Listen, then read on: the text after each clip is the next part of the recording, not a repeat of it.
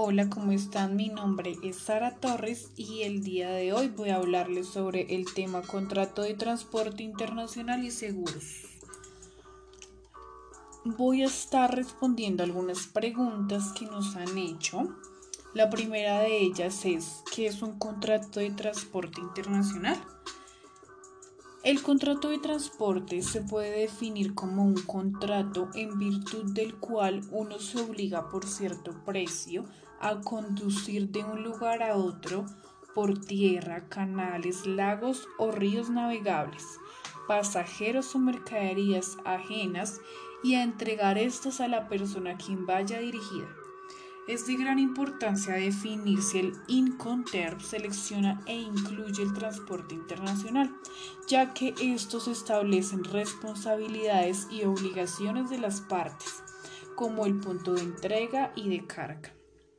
Ahora bien, cuando ya se han definido el Incoterm y el modo de transporte a utilizar, se debe proceder a cotizar los fletes para lo cual al momento de negociar se deben conocer las tarifas referenciales para el mercado internacional y variables como condiciones y características de la carga, cantidad de envíos y modo de transporte, así como aclarar el tipo de producto, peso o cuidados que requiere frecuencia de despachos. En unos segundos voy a estar comentándoles de algunas otras dudas que tenemos en nuestra carrera de negocios.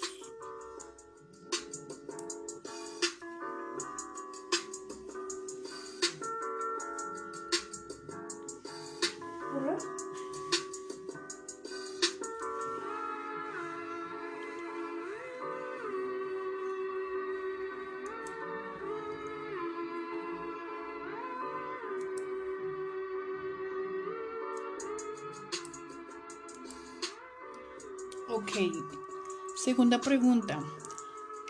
¿Qué agentes o elementos forman parte del contrato de transporte? En todo contrato de transporte existirán dos bloques bien diferenciados, los cuales son los elementos nominativos o personales y los elementos objeto o reales. Los siguientes son elementos nominativos o personales. Es quien pone a disposición del transportista la mercancía que desea enviar a un destinario.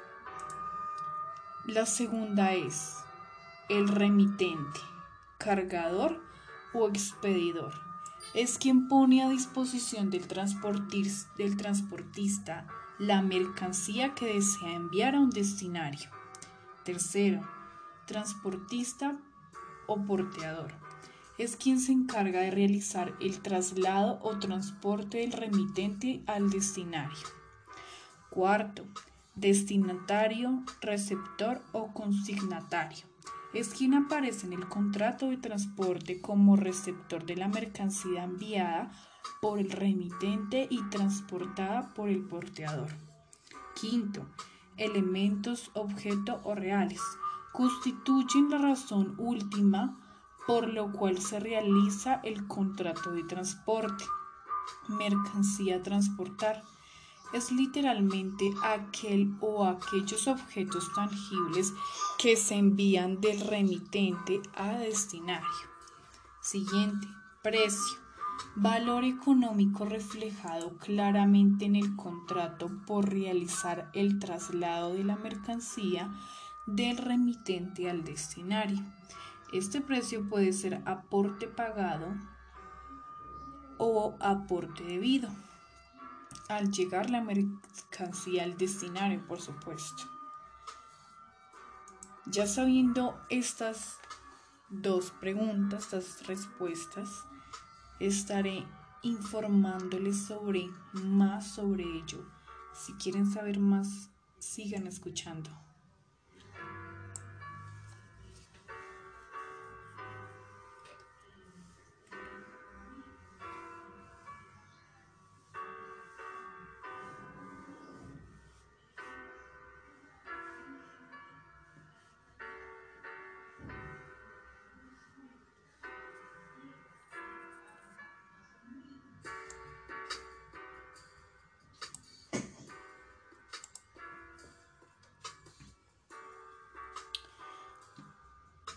Segunda pregunta que nos han pedido nuestros usuarios son, ¿qué factores se deben tener en cuenta al negociar un flete?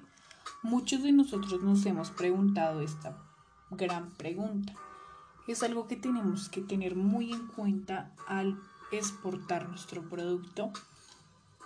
Entonces, al negociar los fletes es relevante considerar aspectos como el volumen o cantidad de pallets o contenedores a enviar, el tiempo de tránsito, la disponibilidad de cupos, el itinerario o descripción de paradas autorizadas en el viaje.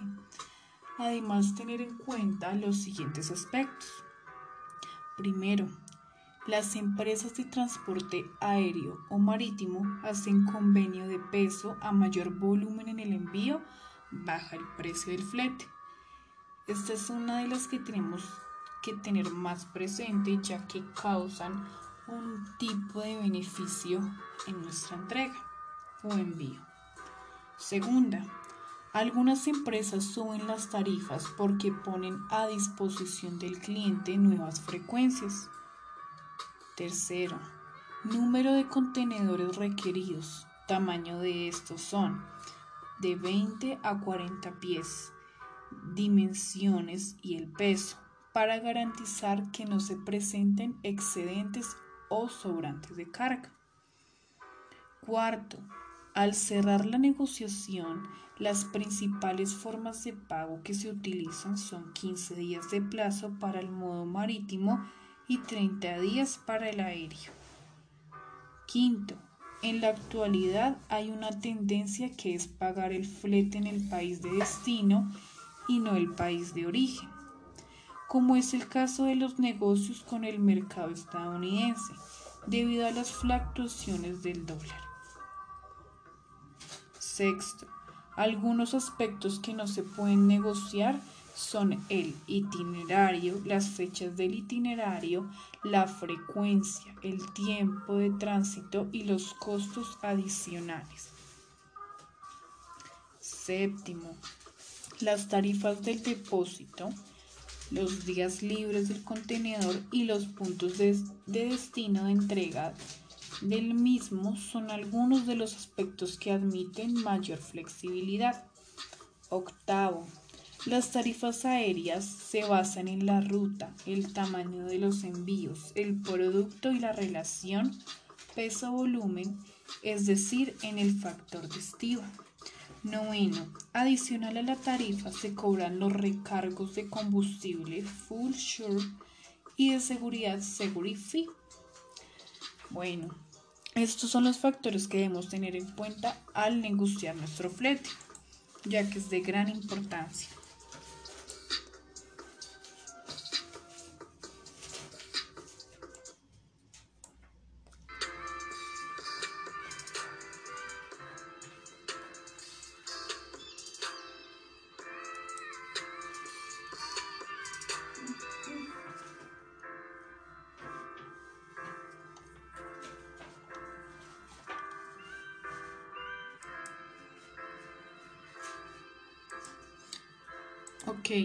Se preguntarán cómo se hace la contratación. Uno de los pasos que deben tener más presentes. Esta se realiza a través de agentes de carga o agentes marítimos. Algunos de los aspectos que se pueden tener en cuenta son referencias de otros usuarios, cubrimiento con oficinas propias o representantes en el exterior, volumen de ventas y estabilidad financiera, especialidad en sus operaciones internacionales, sistemas de información y seguimiento de carga.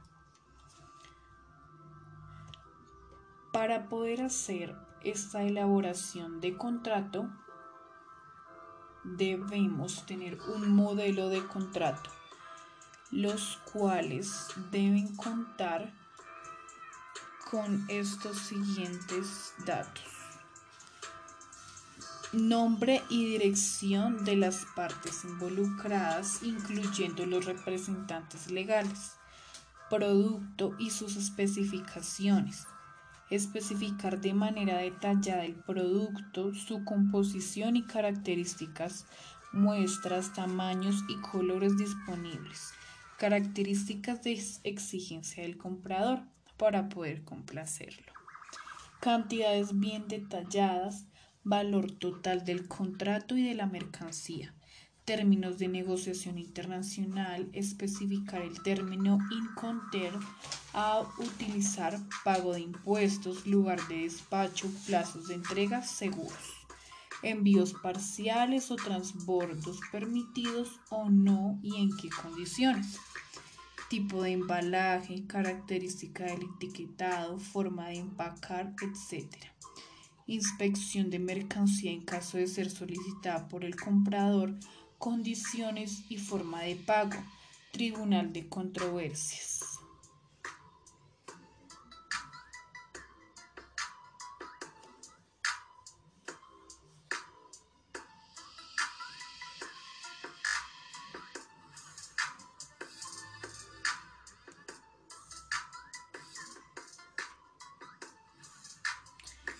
Contrato de compraventa internacional es aquel documento en el que se manifiesta el compromiso de cada una de las partes y las características de la negociación, por ejemplo, formas de pago, precios, productos y ante qué tribunales se somete el contrato en caso de controversia.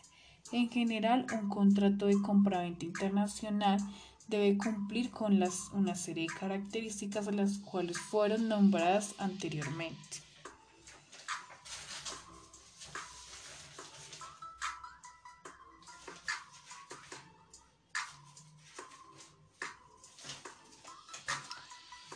Ahora voy a dar el instructivo de llenado para un contrato de contraventa. Lo primero es indicar el nombre completo o la denominación social de la empresa vendedora. Segundo, indicar el nombre oficial del país de la empresa vendedora.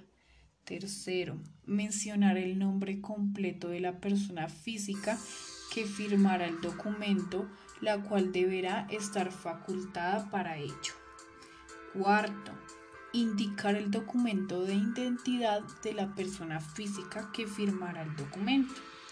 Quinto, señalar el domicilio completo de la empresa vendedora. Sexto, indicar el nombre completo o la denominación social de la empresa compradora. Séptimo, indicar el nombre oficial del país de la empresa compradora. Octavo, mencionar el nombre completo de la persona física que firmará el documento, la cual deberá estar facultada para ello. Noveno, indicar el documento de identidad de la persona física que firmará el documento. Cuarto, señalar el domicilio completo de la empresa compradora. Estos son algunos instructivos de lo que debemos llenar. Hay algunos más, pero pues estos son los que más deben tener en cuenta.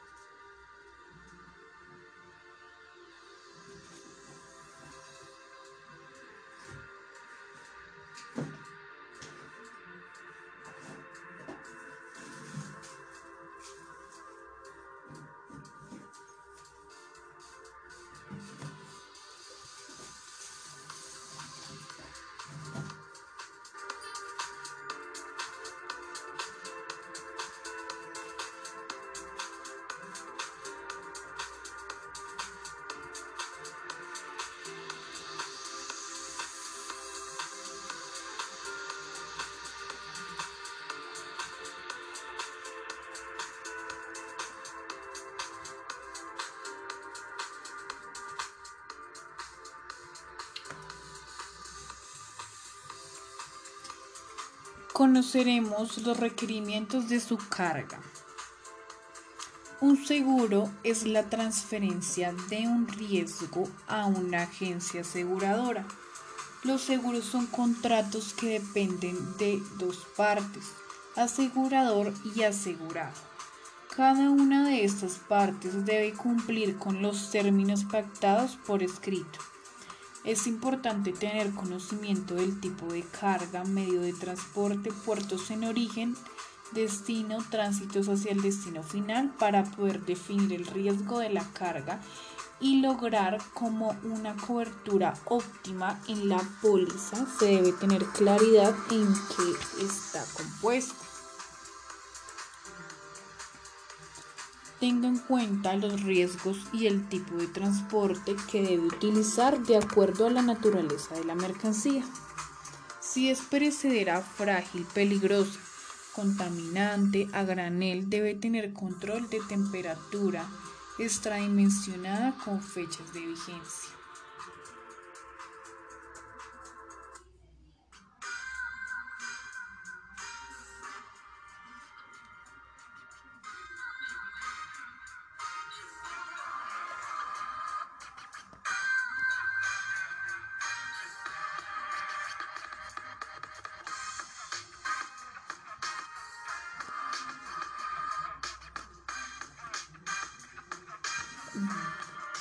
Preguntarán, ¿quiénes intervienen en el contrato de transporte?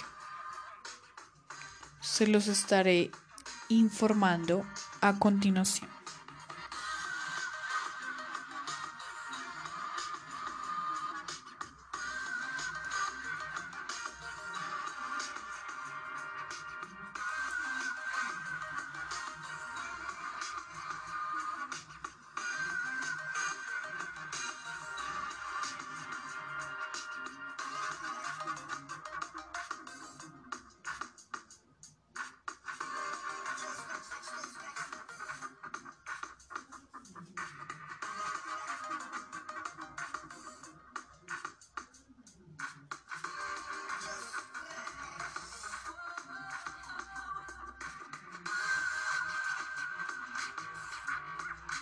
En primer lugar está la empresa estibadora, que es la que se encarga de las operaciones portuarias.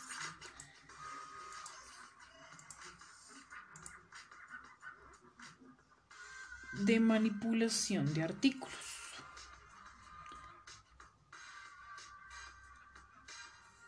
En segundo lugar está el desconsolidador cuyo acometido consiste en vaciar los contenedores en el puerto de destino y notificar la llegada. Este servicio normalmente lo hacen las propias navieras de transporte internacional de mercancías. En tercer lugar está el consolidador, que es un intermediario entre los armadores y los cargadores que se encarga de reunir en contenedores las mercancías que llegan al puerto y se las consigna a la gente anteriormente. El chip broker es otra figura intermediaria, pero en esta ocasión entre un armador, quien es el que dispone de un buque, y un fletador que necesita este servicio. El chip broker es quien negocia con ambos las condiciones de transporte preparando los documentos legales necesarios.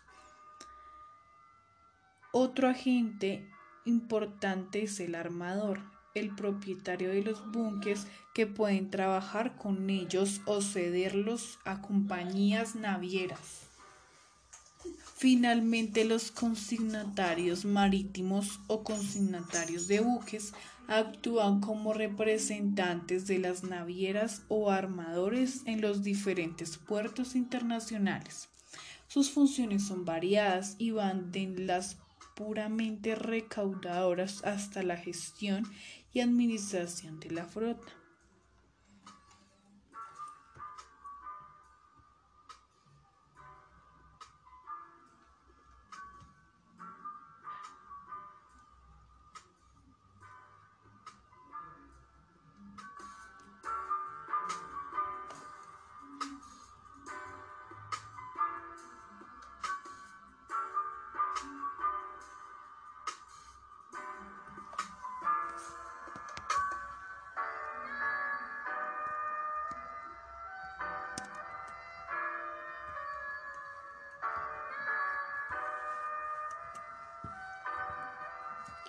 Otra de las preguntas son, ¿qué, documentación se debe contemplar en un contrato de transporte internacional?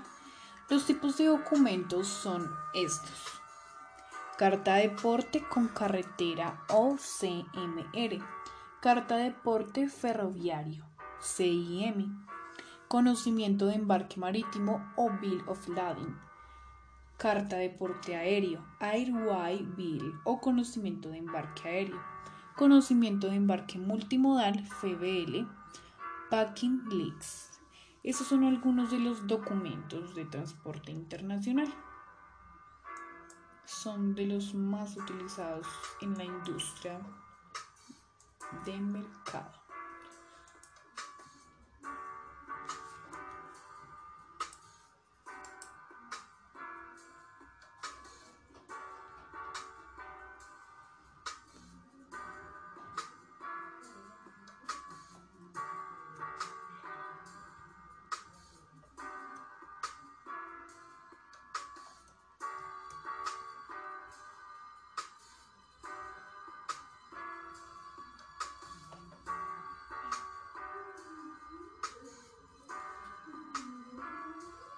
Las reglas Inconter y el contrato de seguro de transporte.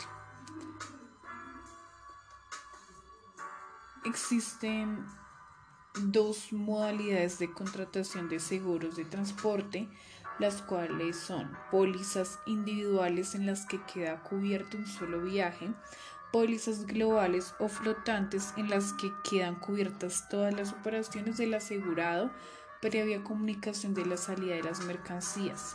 Esta modalidad suele ser utilizada por aquellas empresas que realizan exportaciones o importaciones de forma habitual. ¿Quién contrata el seguro?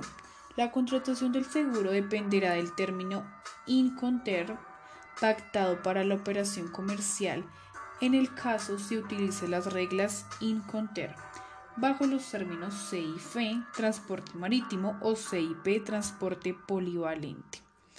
El exportador está obligado a conseguir un seguro que beneficie al importador a pesar de que el riesgo se transmite a este antes de iniciar el transporte. En los demás, Inconter contrata el seguro aquella parte que asume el riesgo de pérdida de la mercancía durante el transporte.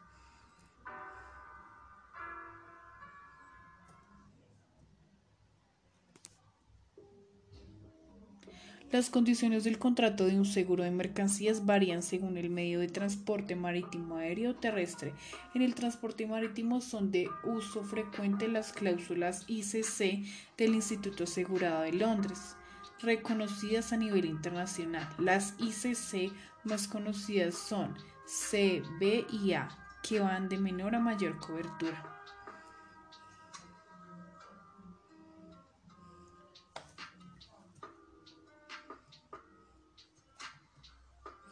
Ok, otra de las más importantes y última cosa que debemos saber, pero no menos importante, es asegúrese de su carga al 110%. El seguro debería cumplir, deberá cumplir y cubrir como mínimo el precio acordado en el contrato más un 10%, que es el 110% desde el punto de entrega hasta al menos el lugar de destino acordado y en la misma moneda que se ha estipulado el contrato. Asegúrese de contratar a un operador logístico calificado, confiable y con respaldo al cual usted pueda confiar las operaciones de su carga. Contrate un servicio donde usted pueda exigir y conocer el estado de su carga que pueda trabalizar, contratar una aseguradora la cual le permita conocer todas las cláusulas del contrato, generales, particulares y especiales.